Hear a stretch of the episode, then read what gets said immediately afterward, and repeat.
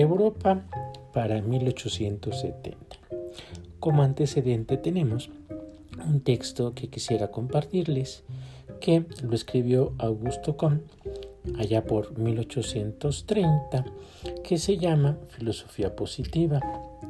Entre otras muchas cosas, ahí se argumenta que la historia de la humanidad había alcanzado la etapa científica, es decir, la de su desarrollo, que la reforma de la sociedad no pasaba ya como en los casos suscitados en 1789 y 1848 por idealismos y abstracciones metafísicas, sino por ya una elaboración de una verdadera ciencia de la sociedad, que desde el estudio empírico de los hechos sociales permitiría elaborar las leyes del progreso social.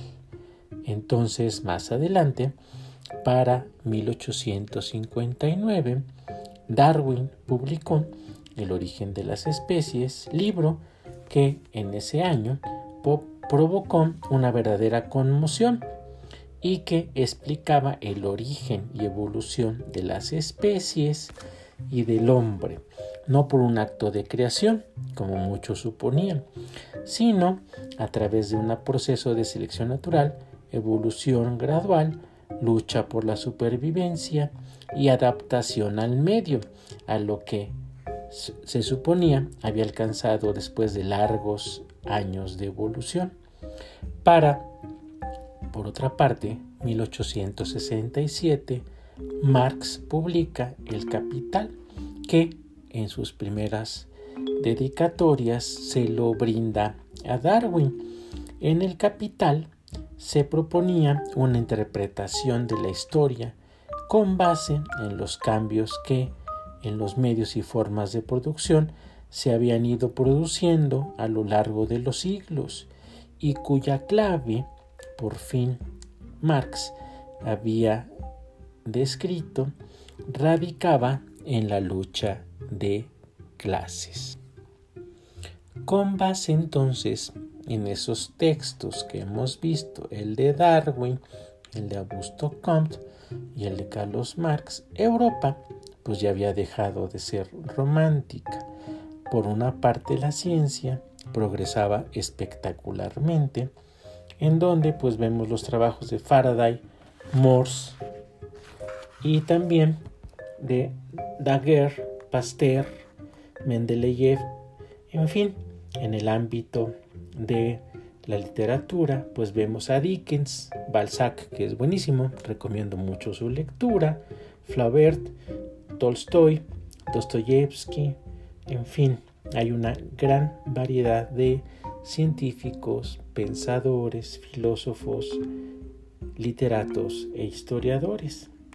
También vemos que la situación imperante de la Iglesia Católica, vemos que hay un nuevo paradigma y esto lo ve el Papa Pío IX allá por 1864 con alguna alarma porque pues había ciertas cosas que no le gustaban al Vaticano y entonces en 1870 se convoca al Concilio Vaticano I que es el primero que se valga el pleonasmo que se suscita, que se convoca a partir del de Trento, muchos siglos antes, y proclama en defensa de la religión el dogma de la infabilidad del Papa. El Papa no se puede equivocar. Entonces vemos que pues hay, hay de todo en esa Europa de 1870.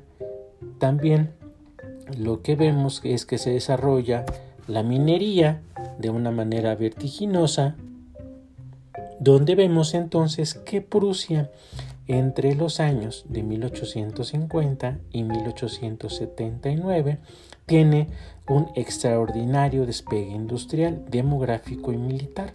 Por ejemplo, en 1863 Ferdinand Lassalle creó la Unión General de Trabajadores Alemanes y para 1861 Cabur también hace una consolidación de sus planteamientos políticos en Italia, que sería la derecha histórica, donde pues más adelante vemos también que hay anexiones como el de Venecia en 1866.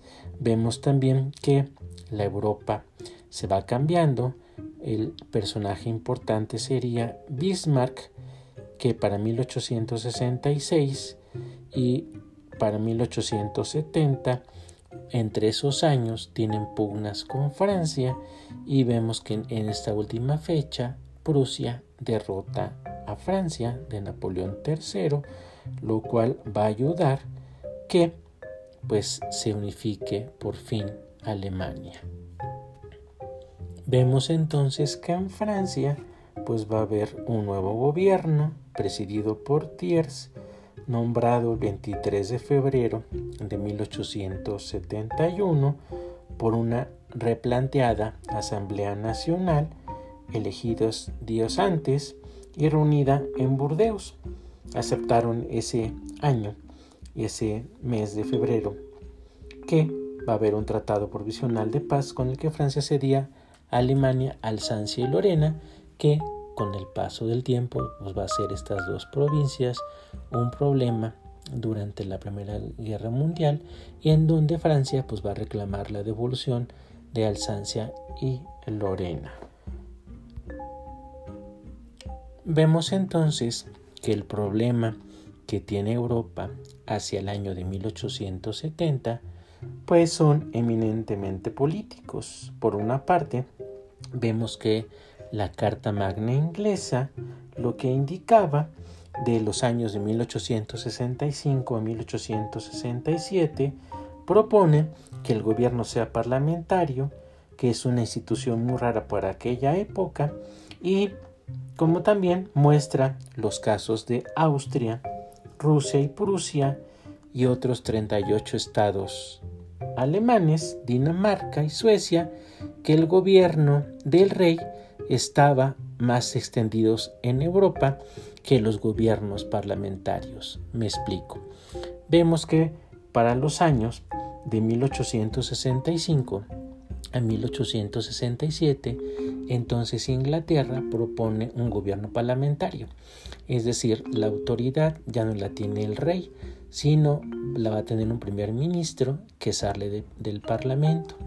A diferencia de esos mismos años, vemos que en los demás estados europeos se abunda por reyes, en donde, como hace un momento mencionamos, en 1800 70 pues se da la unificación de Alemania y tenemos entonces también un, ya un rey alemán. En el caso español pues vemos que el rey es Alfonso XII.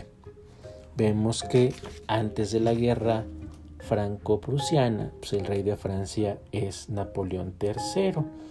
Y así vamos viendo pues varios reyes. Tenemos en Amadeo de Saboya y otros más por el estilo. Entonces, pues no es tanto como pensábamos que Europa es muy moderna, sino más bien está afinando ciertas estructuras políticas.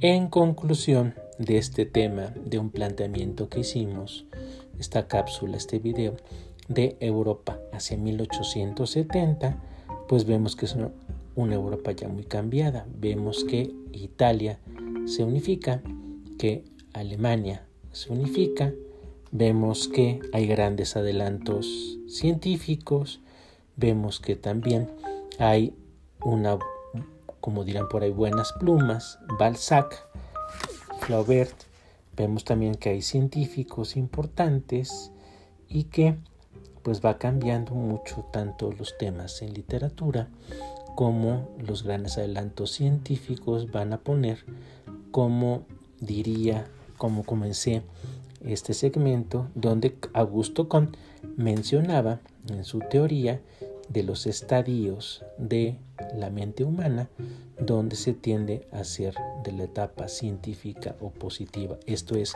la pura razón. Sería todo. Hasta luego.